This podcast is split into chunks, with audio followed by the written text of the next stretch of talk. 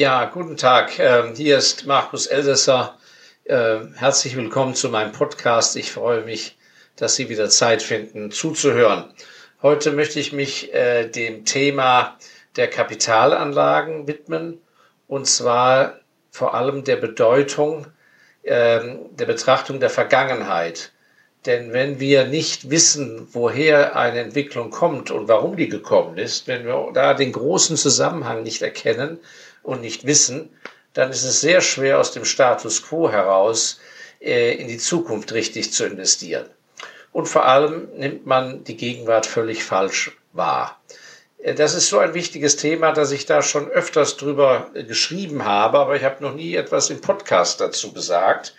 Und ähm, äh, zuletzt habe ich in dem sehr guten Lifestyle-Magazin The Harbor äh, Nummer 4 September 2019 dazu etwas geschrieben. Und äh, daran anlehnend möchte ich heute äh, diesen Podcast ähm, verfassen. Also ähm, ich habe es in dem Artikel genannt, eine radikale Umkehr bei Kapitalanlagen. Ähm, und die, aus meiner Sicht, gerade wenn man die Vergangenheit betrachtet, ist eben tatsächlich sehr äh, gefordert. Und ähm, ich würde mich freuen, wenn Sie ein wenig Geduld haben, da mal äh, zuzuhören. Vielleicht bekommen Sie doch den ein oder anderen Blick, den Sie so bisher nicht gesehen haben. Nun, ähm, vielleicht gehören Sie auch zu den Menschen, jedenfalls kenne ich sehr viele, die sehr beunruhigt sind über die ganze geopolitische Entwicklung und die sich dann doch Sorgen machen, sagen, ja Mensch, hat das alles noch Sinn, wo führt das hin und wo kann man überhaupt sicher noch sein Geld anlegen und das sind doch ganz schreckliche Zeiten oder sehr ungewöhnliche Zeiten.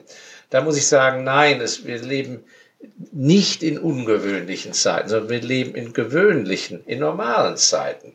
Äh, denn schon seit längerer Zeit habe ich mich sehr intensiv mit der Periode von 1870 bis 1939 beschäftigt, weil mir sehr schnell klar wurde, dass die Jahre in Westdeutschland nach dem Zweiten Weltkrieg bis so in die 1990er Jahre hinein nicht typische Jahre sind, aber für uns hier äh, doch sehr prägende Jahre. Und ich glaube, wir sind insofern falsch geprägt. Deshalb lohnt es sich sehr, sich mit der Zeit gerade äh, vor dem Ersten Weltkrieg zu beschäftigen. Und äh, diese größere Periode von 1870 bis 1939 ist eben eine Periode von grandiosen technologischen Erfindungen, Durchbrüchen, riesigen Veränderungen. Ganze Branchen sind zusammengebrochen, andere Branchen äh, sind zu größter Blüte her herangewachsen. Äh, der eine wurde Multimillionär und der Nachbar ging in den Bankrott. Ähm, das, so ist das Leben. Und wenn man äh, auch über andere Länder äh, liest, zum Beispiel wie es in den Innenstädten aussah, da war es ganz normal, dass da ein Leerstand in der Vermietung war, im Einzelhandel, in den Erdgeschossen von bis zu 30 Prozent. Da waren, war einfach zugenagelt. Also diese Zeiten, dass alles wie am Schnürchen läuft, dass alles toll ausgelastet ist, steter Zuwachs, das sind äh, völlig äh, atypische, atypische Zeiten.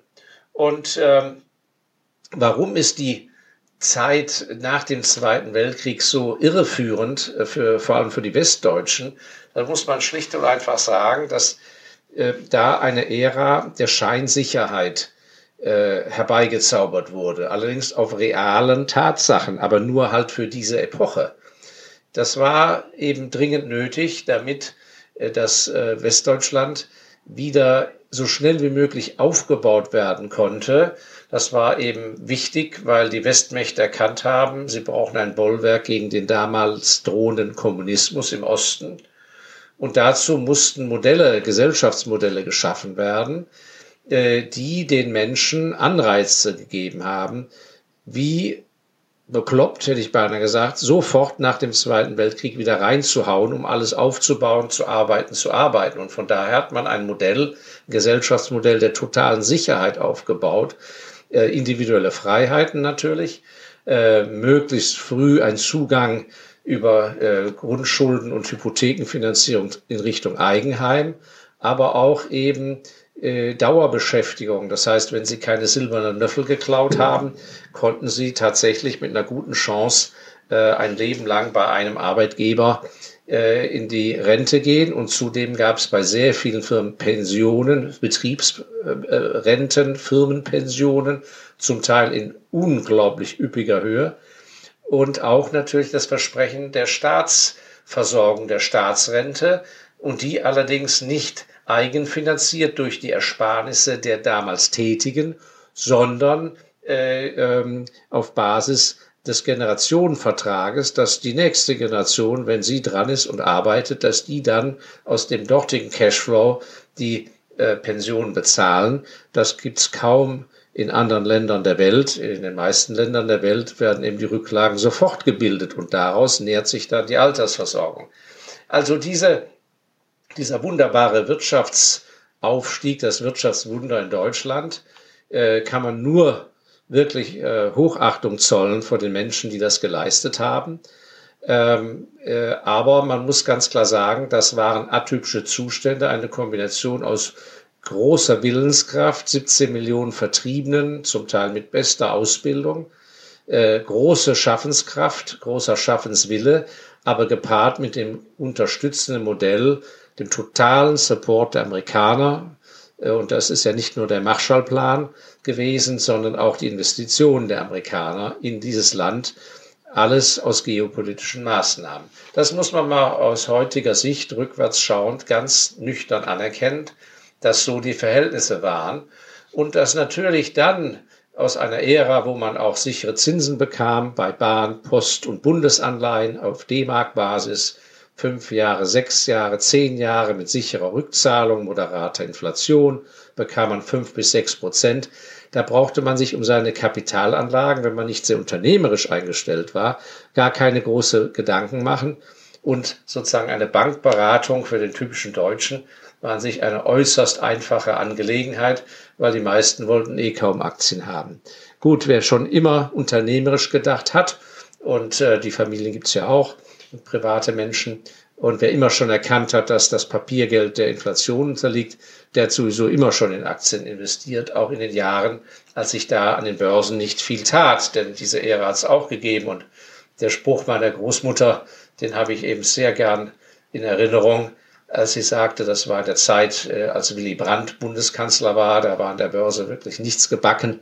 Äh, das sah gar nicht gut aus. Profit war ein Schimpfwort. Die Firmen haben nur so unter untertourig haben die nur äh, äh, überhaupt äh, Geld verdient. Und da sagte die, wenn der Willy Brandt so weitermacht, dann kann ich meine Aktien bald in den Ofen hängen. Ja, also das ist natürlich länger her. Aber nochmal zurück. Wir müssen uns daher im Klaren sein, dass die meisten von uns, äh, die wir jetzt uns mit Kapitalanlagen zu beschäftigen haben, diese äh, normalen Zeiten von technologischen Umwälzungen, politischer Unruhe ähm, bis hin zu Kriegsbedrohungen gar nicht richtig mehr erlebt haben oder verinnerlicht haben. Und von daher darf man nicht im Schock sein, dass jetzt mit Trump und Nordkorea und Brexit und äh, äh diversen Politikern in verschiedenen Ländern, dass das so, so schlimme Sachen sind und dass ein das abhalt, abhält vom vernünftigen, klugen, langfristigen Investieren. Man muss sich eben abkoppeln davon, äh, was politisch passiert, denn letzten Endes müssen wir als Finanzkaufleute, als Menschen, die klug mit unserem Geld umgehen müssen, damit das Geld sich nicht nur erhält, sondern auch vermehrt. Wir müssen das Schicksal, das, in, de, in das wir hineingeboren werden, wir, was wir serviert bekommen, müssen wir letzten Endes akzeptieren und der kluge Kaufmann äh, schafft eben weiter. Und ähm, die letzten 30 Jahre haben eindeutig gezeigt, dass die Investoren, die sich von politischem Getöse nicht haben irritieren lassen, die selber nicht zu Politspekulanten wurden oder äh, äh, Politgurus, die also den, den Blick in die Glaskugel geschafft haben und wissen, was sich alles tut politisch, Nein, diejenigen, die schlicht und einfach bei Firmenbeurteilungen geblieben sind. Was ist eine gute Firma, was ist eine schlechte Firma? was ist eine gute Währung, was ist eine schlechte Währung und damit an der Langfriststrategie Sparmodelle durchgezogen haben, die sind viel besser gefahren und sind viel vermögender geworden als diejenigen, die sich auf Kurzfrist-Timing verlegt haben oder gar wegen Staatsverschuldung, Weltuntergang, bankrotten Staatsfinanzen, schlechter Politik ganz ausgeklingt haben und nur noch, was weiß ich, auf dem Bargeld sitzen geblieben sind. Also ganz wichtig, dieser Zusammenhang äh, mit dem Blick nach hinten äh, in die Vergangenheit. Und ich kann Ihnen nur empfehlen, wenn Sie mir das nicht glauben, lesen Sie Bücher um die Jahrhundertwende aus der Gründerzeit, lesen Sie Zeiten, wie es zwischen den beiden Weltkriegen äh, zuging. Und dann werden Sie erkennen, wie gut es ist, gute, gute Sachwerte zu haben und nicht äh, im Papiergeld zu verharren. Nun, warum kann wir äh, auf dieser Basis sagen, dass trotz der Unruhe und der vielen Veränderungen, die bevorstehen, und ich glaube, wir stehen vor gewaltigen Veränderungen im modernen technischen Leben äh, und dass das viel schneller kommen wird, als wir denken. Warum können wir sagen, dass wir als Kapitalanleger hier große Chancen haben? Nun, das eine ist, weil es, weil es äh, in den letzten vielen Jahren äh, man es beweisen kann, äh, wer in vernünftige Aktien äh, investiert hat in den letzten 20 Jahren und wer nicht einseitig in irgendwelchen schwierigen Branchen gelandet ist, wie in der Bankenbranche oder Energieversorger etc. Ähm, oder im, im Telekom-Boom damals im Jahr 1999 bis 2002 sich verspekuliert hat, Wer also ganz normal auf dem Teppich geblieben ist und ein gutes Portfolio hat, der ist eben sehr viel vermögender geworden und auch unser ME-Fonds Special Values vor 17 Jahren gegründet, äh, wer vor 2000, 2002 und seitdem auch äh, von Jahr zu Jahr investiert hat, äh, hat sein äh, Vermögen vervielfacht. Und äh, im also, und das Ganze auf Basis einer langfristigen Strategie am Festhalten wie ein Unternehmer an einem Portfolio von guten Firmen. Nun, wieso können wir das äh, so profitieren, wenn in einigen europäischen Ländern schon seit Jahren jetzt Schwierigkeiten sind, wie in der ganzen südlichen europäischen Hemisphäre, äh, obwohl im, in Nahost äh, viele kriegerische Gebiete sind, Afrika ist gar nicht so gut beieinander. Wo kommt eigentlich das ganze Wachstum her? Das ist ja nicht nur China. Ja, und wieso profitieren wir davon hier als deutsche Investoren? Oder warum können wir investieren? Nun, ganz einfach, und das ist der ganze Witz. Und ich habe es auf allen meinen Reisen immer wieder festgestellt. Es ist ein Aufbruch im Gange und das Ganze geht ja zurück aufs Jahr 1990. Das ist die große Trendwende, als der, das Ostblock-Regime zusammengebrochen ist und zeitgleich der Einzug äh, des Internet- äh, und Telekommunikationszeitalters begonnen hat. Damit hat sich die Welt geöffnet. Ähm, die Geschäfte sind, haben sich entwickelt von kleinem Exportgeschäft von Westeuropa aus, von Amerika aus hin zu einem globalen Geschäft. Denn äh, mit dem Ostblock, äh, wo vorher Staatswirtschaft war, konnte man, äh, kann man jetzt Geschäfte machen, ist ein Aufbruch. Die Asiaten, die früher sehr, sehr arm waren, alleine die Mao Zedong-Zeit, wenn man daran zurückdenkt, das war ja ein einziges Armenhaus. Die Asiaten haben enorm aufgeholt und selbst die Latein- und Südamerikaner waren früher viel schlechter dran mit ihren politischen Regimen als heute, auch wenn da noch nicht alles zum Besten ist. Und auch die Inflation ist nicht mehr so schlimm wie in den 80er Jahren und 70er Jahren. Also ein Trend, den wir die Globalisierung nennen, der aber, und das ist das Tolle, die westeuropäischen und nordamerikanischen Firmen enorm, enorm unterstützt sodass das die eigentlichen Gewinner sind. Denn erstens sind die Absatzgebiete über den ganzen Globus da. Tag für Tag, behaupte ich, Woche für Woche wachsen mehr Kunden heran. Denn auch in Ländern, die hier ein schlechtes Image in den Medien abbekommen, auch dort kommen trotz alles Elends, was nach wie vor vorhanden ist, immer mehr Menschen in in einen relativen Wohlstand und haben berechtigte Anliegen, ihr Leben zu verbessern. Wenn Sie in den Tropen leben, ist eine Klimaanlage besser. Wenn Sie anderthalb Stunden im Straßenverkehr von Metro Manila oder von Colombo, Sri Lanka im Tuk-Tuk hängen, äh, ohne Fenster äh, und so weiter, dann ist eben eine Infrastruktur, eine moderne, wo Sie mit einer Metro in die Stadt fahren können, sehr viel besser, als wenn Sie eben auf dem Dach eines Zuges hängen oder im Tuk-Tuk feststecken und Ihr Vordermann Ihnen den Auspuff ins Gesicht donnert. Also das sind nur wenige Beispiele und die Menschen dort in diesen Ländern arbeiten sehr hart. Die Lebensbedingungen sind keineswegs so luxuriös, wie wir uns vorstellen. Und auch wer dort ein erfolgreicher Unternehmer ist, ich erinnere mich an meine Besuche in den Philippinen bei Mittelständlern. Ja, das sind nicht so, so wunderschöne, gepflegte äh, äh, Verwaltungsbauten und, und Fabrikanlagen. Da sitzt der Inhaber zum Teil oberhalb seiner Maschinenhalle. Das donnert den ganzen Tag mit einem Getöse. Er hat hinter sich, erinnere ich mich noch äh, ganz genau, hat er das Gewehr stehen, weil er führungsgefährdet ist. Und ähm, die Arbeitsbedingungen, wie gesagt, für alle Beteiligten sind gar nicht so, also so angenehm, äh, vom klimatischen abgesehen. Die Risiken äh, in der Politik sind viel höher als bei uns. Erfolgreiche Leute, vor allem chinesische Abstammung, zum Beispiel in Indonesien, sind immer wieder so alle 50 Jahre enteignungsbedroht.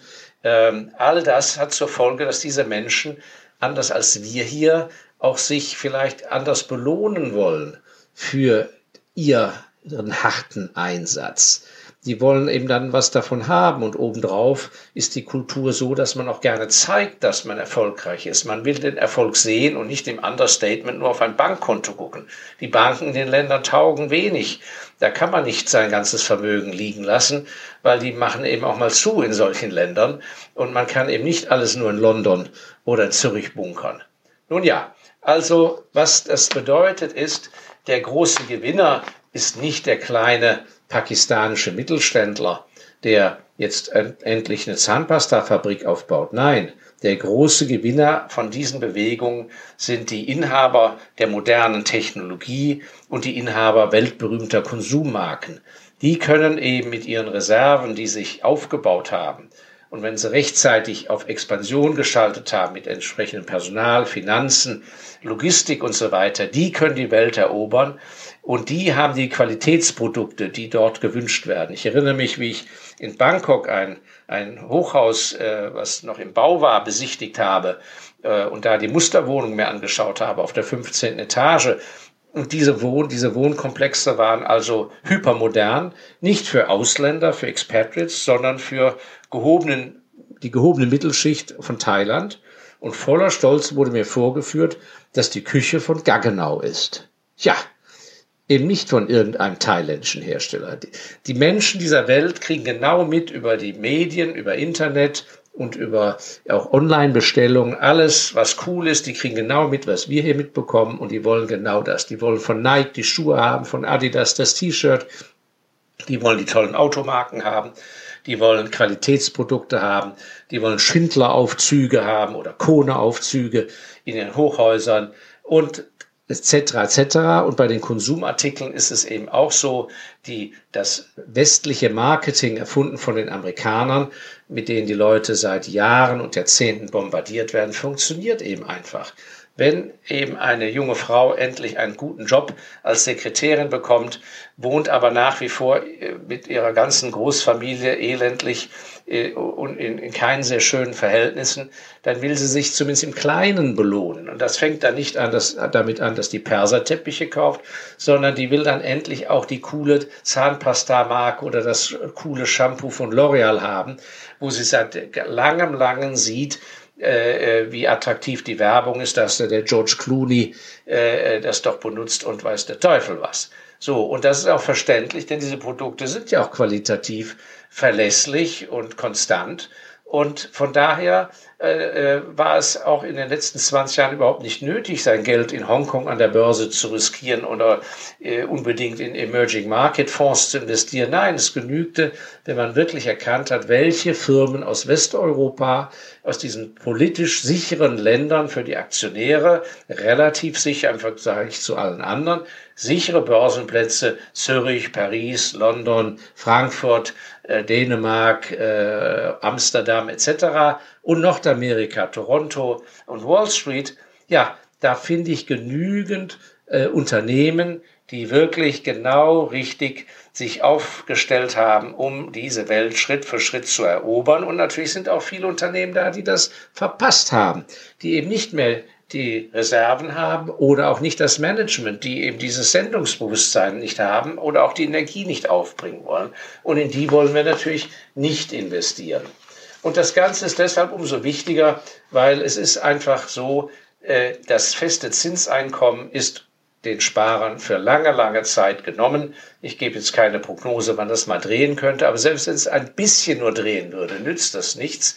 Denn äh, äh, in Papiergeld zu verharren bei der heutigen Unsicherheit der Währungen, um vielleicht drei Prozent zu verdienen, ich meine, da sind wir ja meilenweit von entfernt mit null Prozent. Also selbst wenn wir drei Prozent bekämen, ist das keine Alternative zu einer das ist es ja de facto, wenn ich die Aktie habe oder Fondsanteile, dann ist es keine Alternative zu einer Beteiligung an einer erstklassigen Firma.